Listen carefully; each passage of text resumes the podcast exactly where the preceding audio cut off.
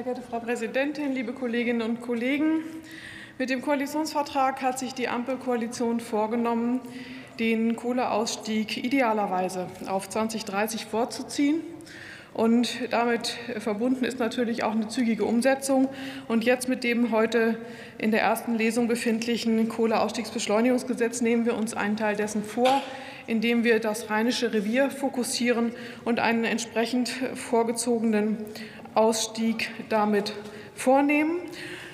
Wenn man sich die aktuelle Lage anschaut, ist es schon angeklungen, haben wir natürlich auch eine Entwicklung, die aus Gründen der Energiesicherheit ähm, auch das Vorhalten von Reserven bzw. auch von Kohleenergie temporär benötigt. Und deswegen möchte ich ja noch mal betonen, dass es eine temporäre Angelegenheit ist, weil in diesen Zeiten natürlich dann schon manchmal geunkt wird, dass das ja alles nicht so richtig nicht und nagelfest sei, was hier gemacht wird. Doch es ist sehr wohl ein Unterschied, ob man hier gesetzliche Rahmenbedingungen schafft, die einen soliden Ausstieg aus der Kohle bis 2030 den Weg ebnet mit allem, was drum da, dazugehört, oder ob man eben aus einer akuten Notsituation heraus temporär Hilfsmaßnahmen zugrunde legt, die eben mögliche Ausfälle, mögliche Minderversorgung dann kompensiert. Das ist ein großer Unterschied. Das möchte ich hier noch mal ganz klar deutlich machen.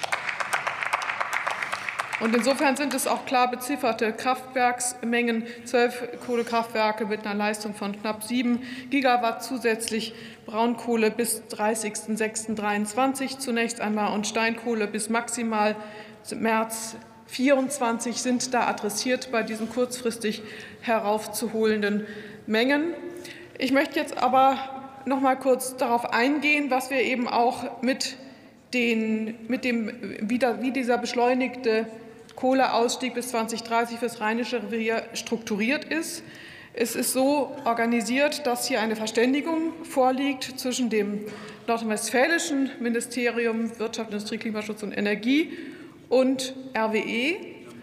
Vom 4. Oktober 2022 liegt uns eine Einigung vor, und diese Einigung wird in Form eines öffentlichen rechtlichen Vertrages auch gesetzliche Grundlage werden.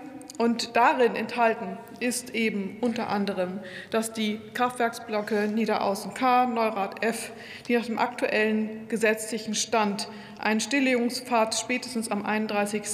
Dezember 38 beenden müssten, nun schon zum 31.03.2030 stillgelegt werden.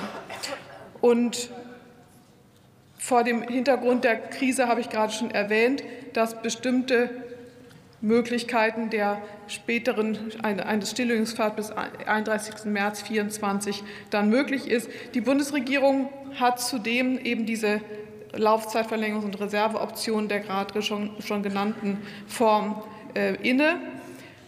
Es ist jetzt zusätzlich noch verständigt worden, und das ist auch wichtig für die Region vor Ort, weil das auch natürlich schon immer sich um Regionen handelt, wo ja Menschen leben. Das möchte ich auch noch mal betonen.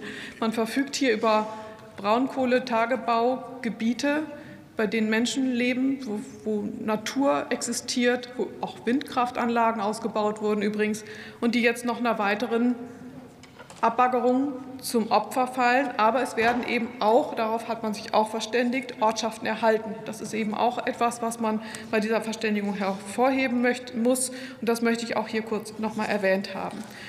Zudem ist es wichtig, und das müssen wir auch mit dem Kohleausstiegsbeschleunigungsgesetz meines Erachtens noch mal adressieren, dass ähm, in dem Eckpunktepapier bzw. der Verständigung auch enthalten ist, Anpassungen vorzunehmen bei dem zunächst ebenfalls enthaltenen Teil des Kohleausstiegs, nämlich dem Strukturstärkungsgesetz. Das ist jetzt hier nicht Bestandteil des Gesetzes. Im Kohleausstiegsbeschleunigungsgesetz ist das noch nicht enthalten. Aber zum Kohleausstiegsgesetz gehörte immer auch dieser zweite Teil des Strukturstärkungsgesetzes. Und genau da gibt es auch schon, gibt es auch schon Verständigungen, wie diese jetzt dieses Gesetzespaket anzupassen ist an den beschleunigten Kohleausstieg. Und hier flankieren sind insbesondere zu flankieren die Investitionsgesetze für die Kohleregionen und auch das nachhaltige Wertschöpfungsketten vor Ort geschaffen werden und da auch zielgenau, zügig Mittel bereitgestellt werden.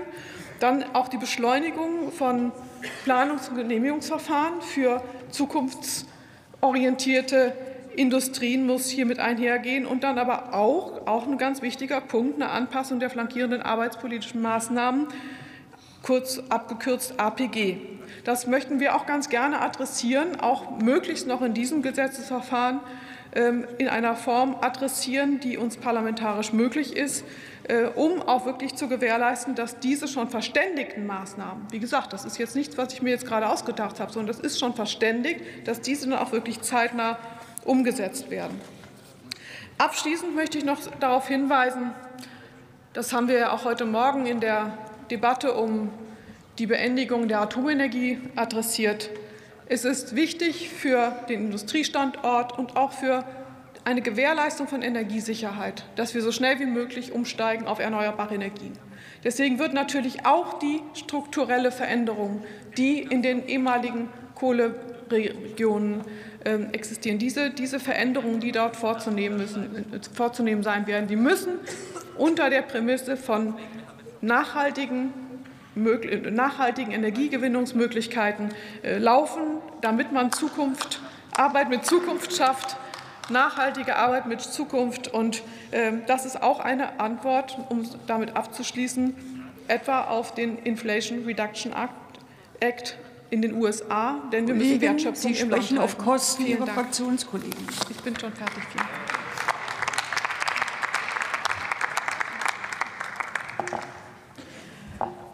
Das Wort hat der Abgeordnete Steffen Kott